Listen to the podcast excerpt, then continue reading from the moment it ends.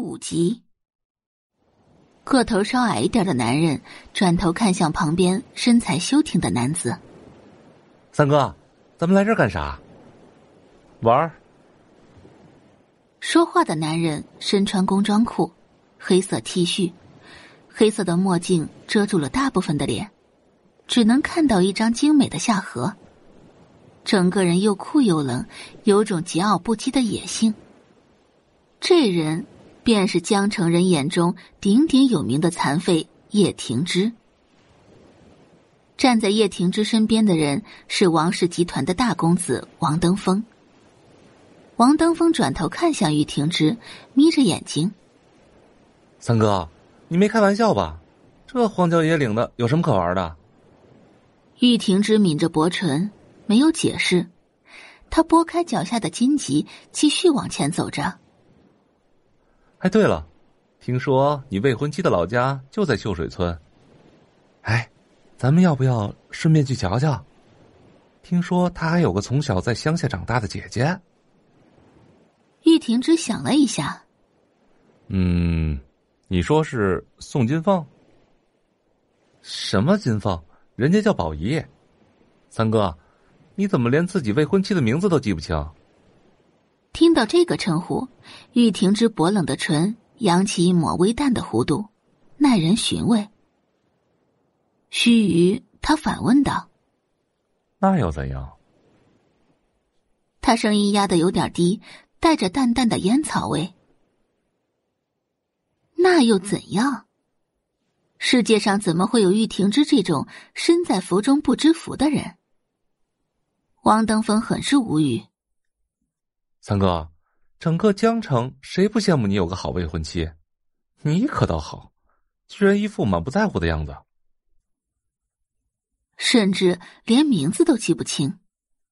这要是传了出去，江城那些爱慕宋宝仪的人，能一人一口唾沫把玉婷之给淹死。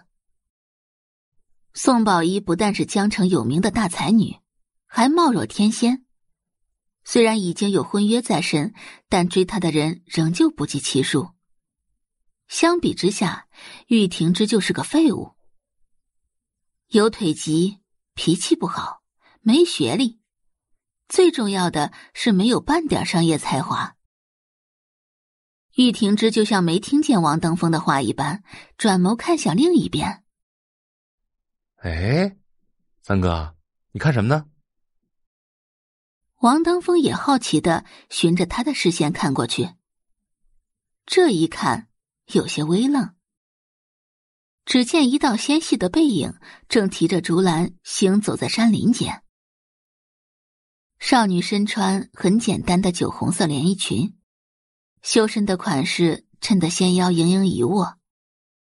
山风微拂，吹得红色裙摆迎风飞舞，仿佛能随时乘风归去。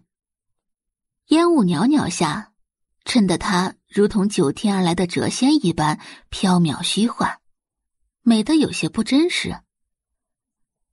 虽然看不清楚她的脸，但这气质，怕是名动京城的宋宝仪也是没法比的。正在此时，他突然弯腰，伸手折起边上一株颜色艳丽的野花。随着这个动作，红色的衣领微微下坠着。露出一截雪白色的肌肤，如同凌寒怒放的红梅间的一抹白雪，玉骨冰肌，极为惹眼。玉婷之轻身伸手附在了王登峰的眼睛上，非礼勿视。玉婷之的声音有点冷，还有点低。非礼勿视，好家伙，玉婷之什么时候变得这么正人君子了？须臾，玉婷之松开手，修长白皙的手指扶了扶墨镜。咱们走吧。王登峰往四处看了看，疑问的问道：“咦，那个仙女呢？”玉婷之反问：“什么仙女？”啊王登峰接着道：“就刚刚那个穿红色连衣裙的仙女啊，三哥，你可别说你没看到啊。”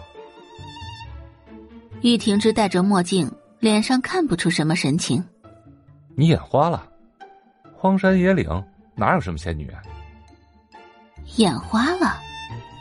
王登峰揉了揉眼睛，不可能！我明明就看到了，三哥，你是不是在骗我？玉婷之没有再理会他，长腿一迈，就这么的把王登峰丢在了后面。感谢您的收听，去运用商店下载 Patreon 运用城市，在首页搜索海量有声书，或点击下方链接听更多小说等内容。